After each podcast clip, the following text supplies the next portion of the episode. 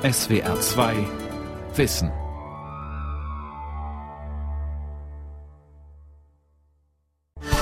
Winnenden. An der Alberville-Realschule in Winnenden im Rems-Murr-Kreis hat es am Vormittag einen Amoklauf gegeben. Es ist der 11. März 2009. Die furchtbare Meldung ist zum ersten Mal in den 11 Uhr Nachrichten des SWR zu hören. Alle Details der Tat sind noch nicht klar. Der Amokläufer soll zwei Menschen getötet und mehrere verletzt haben. Das sagte Klaus Hinderer von der Polizeidirektion Weiblingen, dem Südwestrundfunk. Der Täter soll gegen halb zehn heute Morgen in die Alberville Realschule in Winnenden eingedrungen und um sich geschossen haben. Nach Polizeiangaben ist der Täter auf der Flucht.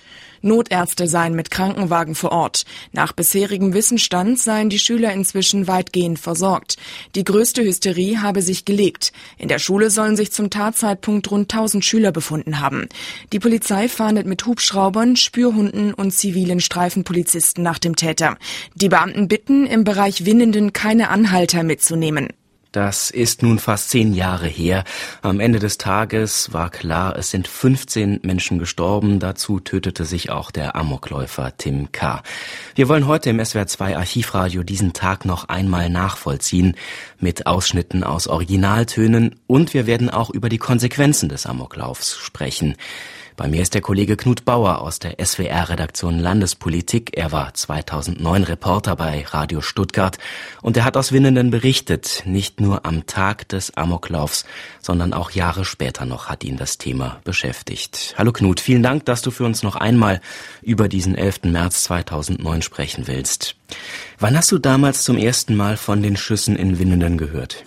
Das war kurz nach halb zehn. Das muss so, ich weiß es nicht mehr ganz genau, so um zwischen dreiviertel zehn und zehn Uhr gewesen sein. Ich war auf dem Weg zu einem ganz anderen Termin. Den habe ich völlig vergessen und dann rief mich der Redakteur von Radio Stuttgart damals an und sagte, wo bist du?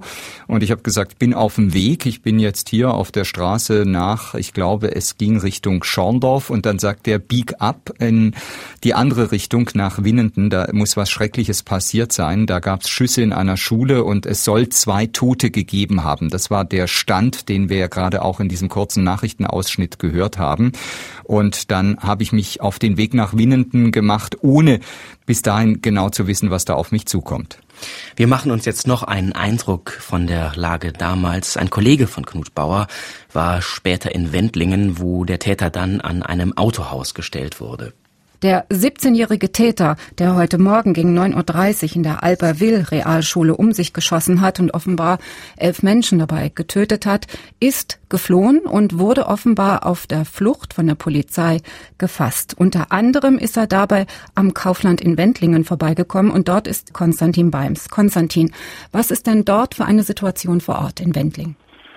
Zuerst fällt auf, Petra, dass über Köngen, das grenzt unmittelbar an das Kaufland in Wendlingen, dass hier über diese Gemeinde Hubschrauber in der Luft stehen. Es sind mehrere Hubschrauber der Polizei Baden-Württemberg und mindestens einen Rotkreuz-Hubschrauber habe ich landen sehen. Ich bin etwa 500 Meter entfernt von diesem Kaufland-Areal und an mir vorbei fahren ständig Polizeiautos. Ich habe teilweise schwer bewaffnete Polizisten gesehen, Polizisten mit Masken über dem Kopf und Scharfschützen auf der B313 der Schnellstraße zwischen Könken und Plochingen pfeifen Polizeiautos Einsatzkräfte in beiden Richtungen auf und ab. Und ein Polizist sagte zu mir, hier wird alles aufgeboten, was Baden-Württemberg zu bieten hat. Das Gelände ist noch weiträumig abgeriegelt. Niemand kommt dorthin, niemand kommt dort raus. Ein Polizist neben mir sagt, die Situation ist, so sagt er, noch nicht sauber. Das ist alles, was ich im Moment berichten kann und ich melde mich, sobald ich mehr weiß. Dankeschön fürs Erste an Konstantin Beims in Wendlingen am Kaufland. Sobald wir nähere Informationen... Das war Stand 13 Uhr, etwa kurz nach 13 Uhr in Wendlingen. In der Zwischenzeit warst du längst in Winnenden angekommen. Knut, wir haben eben gehört, Großaufgebot der Polizei, Scharfschützen. Wie sah es in Winnenden aus? Da sah es genauso aus. Ich würde mal sagen, es waren an die 1000 Polizeibeamte, die da im Einsatz waren und es war wie in einem Katastrophenfilm. Also das hört sich jetzt ein bisschen schrecklich an, dieses Szenario, aber genau so war es, weil der Täter war ja zu dem Zeitpunkt auf der Flucht. Man muss sich das auch so vorstellen, als ich in Winnenden da ankam mit dem Privatwagen, da war das Ganze ja noch in Bewegung und ich hatte wirklich Glück, dass ich auch an diesem massiven Polizeiaufgebot vorbeigekommen bin. Ein anderer Kollege ist mit dem kleinsten Übertragungswagen, den wir haben, mit einer Satellitenschüssel drauf, dann auch noch durchgekommen. Der Ü-Wagen, der Übertragungswagen, den wir bestellt haben, der kam wegen dieser massiven Polizeisperren, die dann aufgebaut worden sind, schon gar nicht mehr durch an den Ort des Geschehens, so dass wir dann nachher zwischen diesen ganzen vielen Polizeisperren und diesen mehreren hundert Polizeibeamten und den Hubschraubern, die über Winnenden kreisten, aus diesem kleinen Übertragungswagen dann die ganzen Berichte für die komplette ARD gemacht haben vom Ort des Geschehens von der Alberville Realschule in Winnenden. Wobei, da gab es noch einen glücklichen Umstand. Wir mussten wegen dieser Satellitenübertragung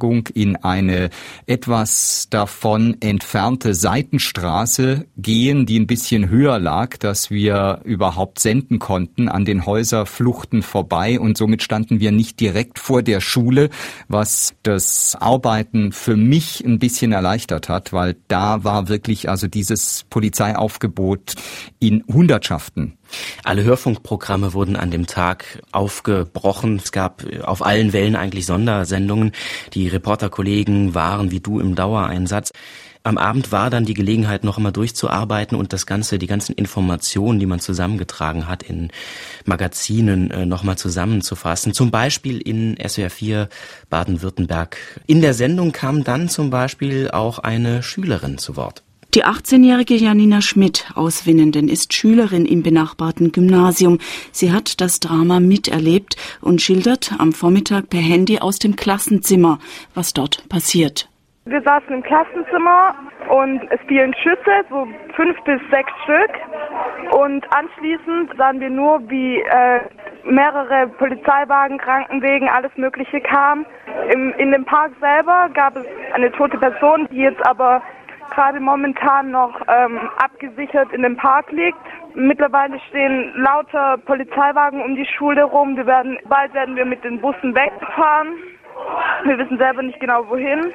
Wir sitzen ja jetzt schon seit um halb zehn hier drin fest. Ja, es ist ich fühle mich gerade wie in einem Film. Ich sehe das die ganze Zeit in, in Filmen oder im Fernsehen und jetzt plötzlich ist es genau in meinem Leben.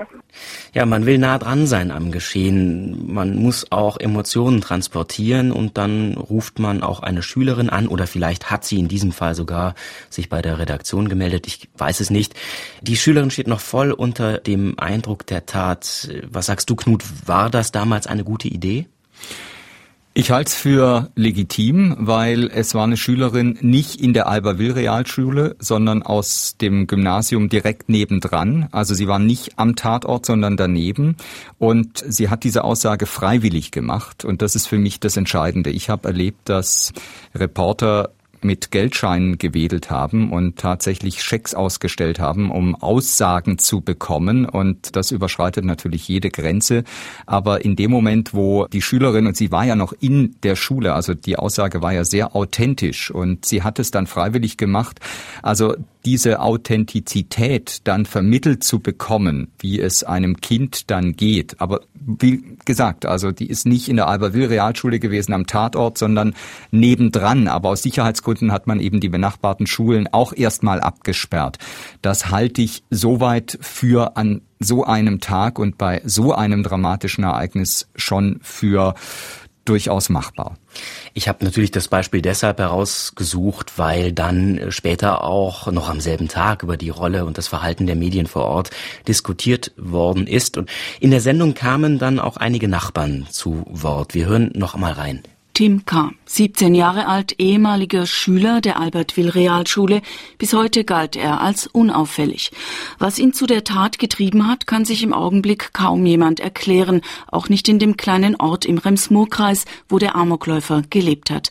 Anno Knütken hat dort mit Nachbarn gesprochen.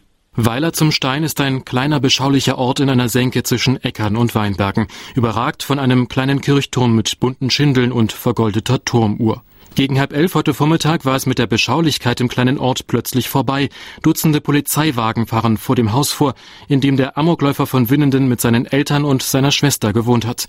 Eine Nachbarin der Familie erlebt den Polizeieinsatz in einem kleinen Laden, zwei Häuser weiter. Ich war zufällig gerade in dem Laden, durfte man nicht mehr raus abgeschlossen ist worden und dann sind die ganze Polizisten, die da waren, auf einmal war alles voll und sind da mit Schusswesten, mit Maschinenpistol und dann aufgestürmt. Nach einer Stunde durfte die Frau den Laden wieder verlassen. Da war klar, der Amokläufer würde nicht wieder nach Hause zurückkommen. Die Nachbarin kannte den 17-jährigen Jungen und seine Familie. Von klein auf, aber man hat ja nichts gesprochen weiter miteinander mit den jungen Leuten. Wenn man sich gesehen hat, hat man gegrüßt. Es sind ordentliche Leute, rechtschaffene Leute, fleißige Leute. Es ist unfassbar, man kann es nicht begreifen. Andere Nachbarn erzählen, der Vater des Jungen sei im Schützenverein und habe einen Waffenschrank mit vielen Waffen im Keller. Und Jugendliche aus dem Ort berichten, der 17-jährige Amokläufer habe vor längerer Zeit eine Begeisterung für Waffen entwickelt. Vor zwei Jahren habe ich noch mehr mit ihm zu tun gehabt. Da hat er Tischtennis gespielt, war auch ziemlich gut. Ich habe dann aber halt einen Kontakt abbrochen, weil er halt komisch geworden hat, auch so lauter Druckluftwaffen in seinem Zimmer hängen gehabt. Polizisten durchsuchen das Zimmer des Jungen, das Haus und den Garten, auch am Nachmittag noch. Die Ermittler hoffen, Hinweise auf das Motiv für den Amoklauf zu finden. Die kleine Stichstraße, an der das Haus liegt, ist durch Polizeiwagen versperrt. Davor drängeln sich Kamerateams und Fotografen. Nachbarn verfolgen das Geschehen aus einiger Entfernung. Sie sind erschüttert über das, was in der Schule in Winnenden und in Wendlingen passiert ist. Schrecklich, denn meine Tochter war auch in der Schule. Es war unfassbar. Und schrecklich ist, dass es, ja, dass es hier ein Kind aus der Nachbarschaft ist quasi. Ein Kind, das man vom Sehen kennt. Man fragt sich halt, was treibt so ein junger Mensch dazu? Es ist dramatisch. Äh, ich denke mal, das ist alles weit weg und auf einmal ist es so in der Nähe. Schlimm, denke ich mal, ist auch für die Eltern. Weil, ich meine, die, die sind ja auch Opfer in dem Fall. Ich denke mal, das ist sehr hart. Den Eltern wolle sie jede erdenkliche Hilfe anbieten, sagt eine Nachbarin noch. Die Familie werde jetzt sicherlich Beistand brauchen. Ja, auch hier transportiert der Beitrag natürlich sehr viel authentische Emotionen. Es gibt auch die ersten Spekulationen. Und an dem Punkt sind wir wieder bei der Frage, wo äh, gibt es einen Grenzübertritt oder nicht? Und man muss dazu sagen, der Kollege hat nicht bei den Nachbarn geklingelt. Knut, das gab es aber durchaus schon vor Ort.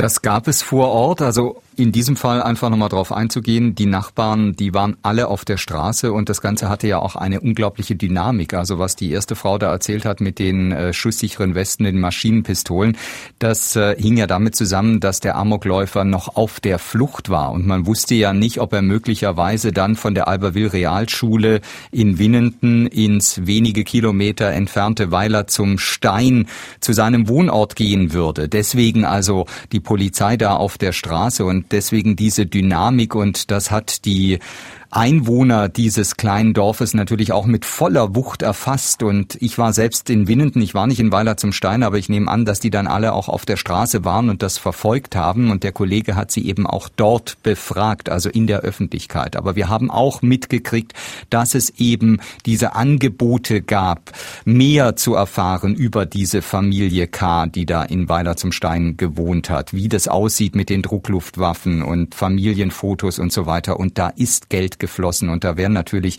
wirklich alle Grenzen, die der Journalismus hat, überschritten. Also das geht einfach nicht. Und es ist mir auch so gegangen, als ich das tatsächlich mitgekriegt habe vor Ort. Es war mir unglaublich peinlich.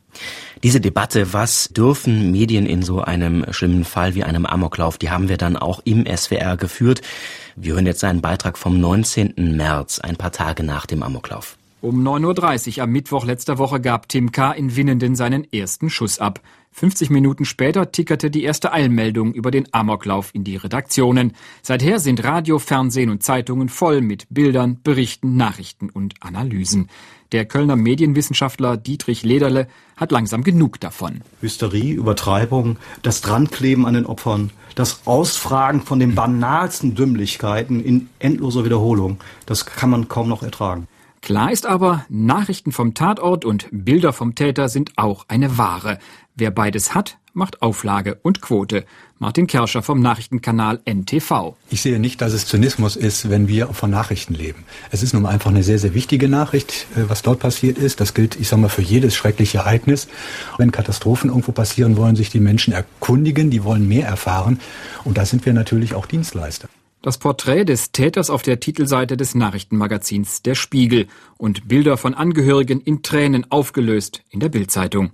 Ist das noch journalistische Dienstleistung oder schon billige Sensationslust? Darüber wird gestritten unter Journalisten, Medienfachleuten und Politikern. Egal wie dieser Streit ausgeht für den Chefredakteur des Deutschlandfunks, für Stefan Detjen, haben die Medien auf jeden Fall die Aufgabe, das Unfassbare fassbar zu machen. Was ich auffallend finde, ist in so einer Situation, die für alle unfassbar und schockierend ist, dass erstmal jeder reagiert er will wissen, ist es wirklich passiert? Man will sich überzeugen, das, was ich gehört habe, ist tatsächlich Fakt, so schlimm und so traurig, wie es ist. Später hat der Deutsche Presserat äh, sich damit befasst. Er hat einen Praxisleitfaden veröffentlicht für Journalistinnen und Journalisten, die über einen Amoklauf berichten müssen. Da ging es dann zum Beispiel um Opferschutz, den Schutz der Angehörigen und um die Frage, wie man es vermeiden kann, den Täter zu heroisieren. Das hat im Fall von Winnenden ja nicht besonders gut geklappt. Tim K. war zum Beispiel auf dem Titelblatt des Spiegel unter der Überschrift Wenn Kinder zu Killern werden. Dieser Praxisleitfaden, lag das Papier dann auch in eurer Redaktion aus, Knut? Nee, lag da nicht aus, muss ich ganz ehrlich zugeben. Wir haben wirklich versucht, uns an die Grundregeln des Journalismus zu halten und vor allem auch des öffentlich-rechtlichen Journalismus. Ich glaube, das muss man an der Stelle auch nochmal betonen, weil ich habe dann auch Situationen erlebt, also wesentlich später dann im Nachgang zum Beispiel ein Jahr danach vor dem ersten Jahrestag dieses Amoklaufs, dass ich Leute in Winnenden befragt habe, und sie gesagt haben, sind Sie wirklich vom SWR und dann äh, das Signet auf meinem Mikrofon angeguckt haben und sagten, dann sage ich Ihnen was, sonst hätte ich Ihnen nichts gesagt. Und auf Nachfrage haben sie mir dann eben auch so Geschichten erzählt, dass sie bedrängt worden sind. Mir fällt auch noch ein anderes Beispiel ein, das mich auch wirklich erschüttert hat. Das war, glaube ich, auch vor dem ersten Jahrestag. Da war ich in einem Fotogeschäft, habe mir da eigentlich gar keine Gedanken gemacht bin dann da reingegangen und die Frau hat sofort abgeblockt, die da drin war, hat gesagt, nee, sie sagt mir überhaupt gar nichts und ist dann in Tränen ausgebrochen. Und dann ähm, habe ich mit ihr geredet und dann kam ihr Sohn, glaube ich, und wir haben dann ein Gespräch geführt. Und er hat mir dann erzählt, dass da eben auch Reporter kamen und hohe Geldbeträge geboten haben, um Konfirmationsbilder von den toten Schülerinnen und Schülern zu bekommen. Und das sind einfach Dinge, da wird es einem wirklich schlecht. Und deswegen also diese Empfehlungen des Deutschen Presserats bei uns in der aktuellen Berichterstattung haben sie zunächst keine Rolle gespielt, aber ich glaube, es gibt eben auch Grundregeln des Journalismus, die man einfach einhalten sollte. Inzwischen ist dieser äh, Leitfaden übrigens äh, nicht mehr zu finden, auch online nicht mehr. Ich habe mal nachgefragt beim Deutschen Presserat. Da hat man mir gesagt, das Papier sei inzwischen rein juristisch schon veraltet, man müsste es überarbeiten und die Nachfrage sei inzwischen auch überschaubar gewesen. Kommen wir zu den Konsequenzen, den Handfesten, äh, die man schon gleich unmittelbar nach der Tat diskutiert äh, hat. Ganz besonders intensiv war die Debatte um die sogenannten Killerspiele, die man bei Tim K. gefunden hatte, und auch um die Waffengesetze in Deutschland. Die Frage war, muss man das Waffenrecht verschärfen? Ja oder nein? Und dazu gab es ein SWR1 Tagesthema am 13. Mai 2009. Da hören wir uns auch einen Ausschnitt an. Diese Reform ist ein Kniefall vor der Waffenlobby, kritisiert der Vorsitzende des Bundes deutscher Kriminalbeamter Klaus Jansen. Die eigentlichen Probleme würden gar nicht berührt. Solange man Waffen und Munition zusammen aufbewahrt, gibt es immer ein Risiko. Die sogenannten unangekündigten Kontrollen, das ist ein stumpfes Schwert, das kriegen Sie nicht hin. Wer soll das machen? Wie häufig wird kontrolliert? Und schon am nächsten Tag nach der Kontrolle kann durch Sorgfaltspflichtverletzung die Waffe und die Munition rumliegen. Also das sind Sachen, die bringen in der Sicherheit nichts. Heftige Kritik kommt auch von der anderen Seite. Jürgen Kohlheim vom Deutschen Schützenbund beruft sich auf die Unverletzlichkeit der Wohnung. Artikel 13 Grundgesetz. Es kann einfach nicht sein, dass morgens am äh, Sonntag früh um 6 Uhr, da ist nämlich die Nachtzeit zu Ende, vor meiner Wohnung zwei Polizeibeamte stehen und ich sie dann ins Schlafzimmer führen muss, um meinen Waffenschrank zu zeigen. Wir brauchen vernünftige Regelungen. Aber wir sollten bitte auch die Kirche hier im Dorf lassen und uns in der Tat nicht gleichstellen mit Kriminellen, die letztendlich, wenn wenn sie in deren Wohnung hineinkommen, die es nur dulden müssen, wenn ein richterlicher Durchsuchungsbeschluss vorliegt. Ja, das Waffenrecht ist dann tatsächlich auch verschärft worden. Das war schon im Sommer 2009. Knut, wie, wie ist diese Verschärfung bei den Hinterbliebenen der Opfer und in, bei den Bürgern in Winden angekommen? Das Wort Verschärfung ist schon fast ein bisschen übertrieben für das, was da gemacht worden ist. Man hat das Waffengesetz ein bisschen modifiziert und ein paar höhere Hürden eingebaut, wie zum Beispiel den Besitz von scharfen Schusswaffen von 14 auf 18 Jahren erhöht, wobei das ja schon vorher ein absoluter Witz war, dass 14-Jährige mit scharfen Schusswaffen hantieren durften. Also das muss man sich mal vorstellen. Von daher war diese Verschärfung eigentlich aus meiner Sicht eine Mogelpackung und genau so haben es auch die Hinterbliebenen der Amoklauf, Opfer und die Menschen in Winnenden empfunden. Viele haben gesagt, was muss denn eigentlich noch passieren, damit die Politik mal wirklich reagiert. Was da getan wurde, das kam überhaupt nicht gut an in Winnenden, zumal ja sich viele Hinterbliebene dann auch in einem Aktionsbündnis Amoklauf zusammengeschlossen haben und eben jahrelang gekämpft haben um eine Verschärfung der Waffengesetze, damit sowas nicht passiert. Also da sind sie, glaube ich, abgesehen von der bitteren Trauer um ihre Kinder ein weiteres Mal auch sehr enttäuscht worden. Noch krasser war dann der Augenblick, an dem die Frage, wer ist denn nun schuld, juristisch auch bearbeitet worden ist, und zwar im Prozess gegen den Vater des Schützen, Tim K.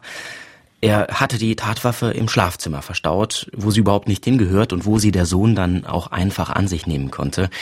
Im Gerichtssaal trafen dann Vater und Opfer des Amoklaufs zum ersten Mal aufeinander. Auch dabei äh, warst du, Knut, im Gerichtssaal mit dabei. Wie hast du diesen Prozessauftakt erlebt? Das war eine hochemotionale Angelegenheit, denn die Eltern, die ja diese Trauer, ich habe es vorhin schon mal gesagt, niemals loswerden können, die sind nun diesem Mann gegenüber gesessen, dessen Sohn dafür verantwortlich ist. Und er selbst ein Stück weit ja auch, weil er seine Waffe nicht ordnungsgemäß verschlossen hat, sondern du sagtest, dass sie frei im Schlafzimmer im Wäscheschrank hat rumliegen lassen, um sich möglicherweise gegen Einbrecher zu schützen.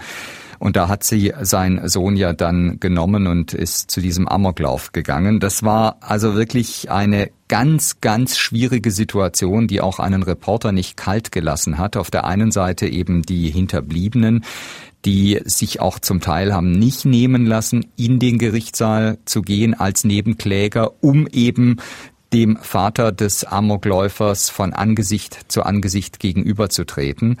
Und dann auf der anderen Seite eben dieser Vater von Tim K., der keine äußerliche Regung gezeigt hat. Und ich glaube, das hat diesen Eltern nochmal einen Stich ins Herz versetzt, dass sie da einen Prozess dann erlebt haben, in dem der Vater sich überhaupt nicht geäußert hat. Irgendwann kam er auch gar nicht mehr zu den Verhandlungstagen, hat dann Atteste vorlegen lassen von seinen Anwälten hat dann aus gesundheitlichen Gründen gefehlt und wenn er da war, dann saß er stoisch da und hat immer den Eindruck eines Menschen vermittelt, der gar nicht weiß, was man jetzt eigentlich von ihm will.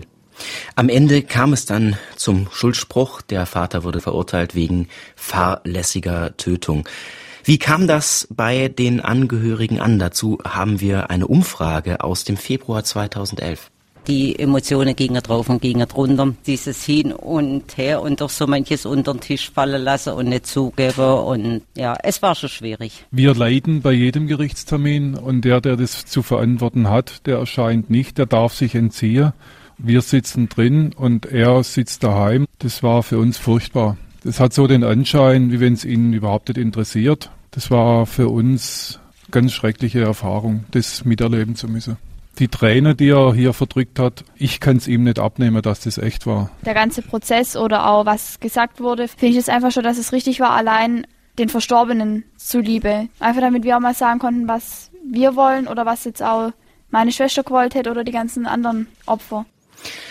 Ja, insofern ist die Bewährungsstrafe, ja, sie erscheint relativ milde, auch mit äh, zehn Jahren Abstand betrachtet noch. Aber hier ging es um etwas anderes. Man hat den Eindruck, der Schuldspruch ist wichtig, um, naja, irgendeinen Haken unter die Sache setzen zu können. Wie hast du das empfunden? Genau so habe ich es auch empfunden, um einfach nicht zur Tagesordnung überzugehen und im Prinzip auch die Waffenbesitzer, also symbolisch jetzt den Vater von Tim K., in gewisser Weise auch zur Verantwortung zu ziehen für fahrlässiges Handeln. Denn er hat die Waffe nicht weggeschlossen und das hat diese Tat überhaupt erst ermöglicht. Das Ganze nochmal aufzuarbeiten, das war, glaube ich, sowohl für die Angehörigen als auch für die Öffentlichkeit nochmal ein wichtiger Schritt. Ja, der Amoklauf wird die Opfer bis an ihr Lebensende begleiten. Das haben wir schon mehrfach erwähnt. Wie kommen die Opfer damit klar, ist die Frage. Viele engagieren sich. Einige Schülerinnen und Schüler haben dann danach versucht, sich ihre traumatischen Erinnerungen von der Seele zu schreiben. Fünf Jahre später ist ein Buch erschienen und auch dazu haben wir noch einen Beitrag und auch hier ist der Reporter Knut Bauer. Anders als andere bekomme ich zum Glück keine Albträume. Doch mit geschlossener Tür schlafen, das geht nicht. Auch wenn es irgendwo knallt, schrecke ich zusammen. Schaue ich fern und plötzlich schießt einer und es vielleicht noch unerwartet, muss ich ausschalten. Der 18-Jährige saß vor vier Jahren im Klassenzimmer der 9c. Hier hat der Attentäter seinen Amoklauf begonnen, dem 15 Menschen zum Opfer gefallen sind.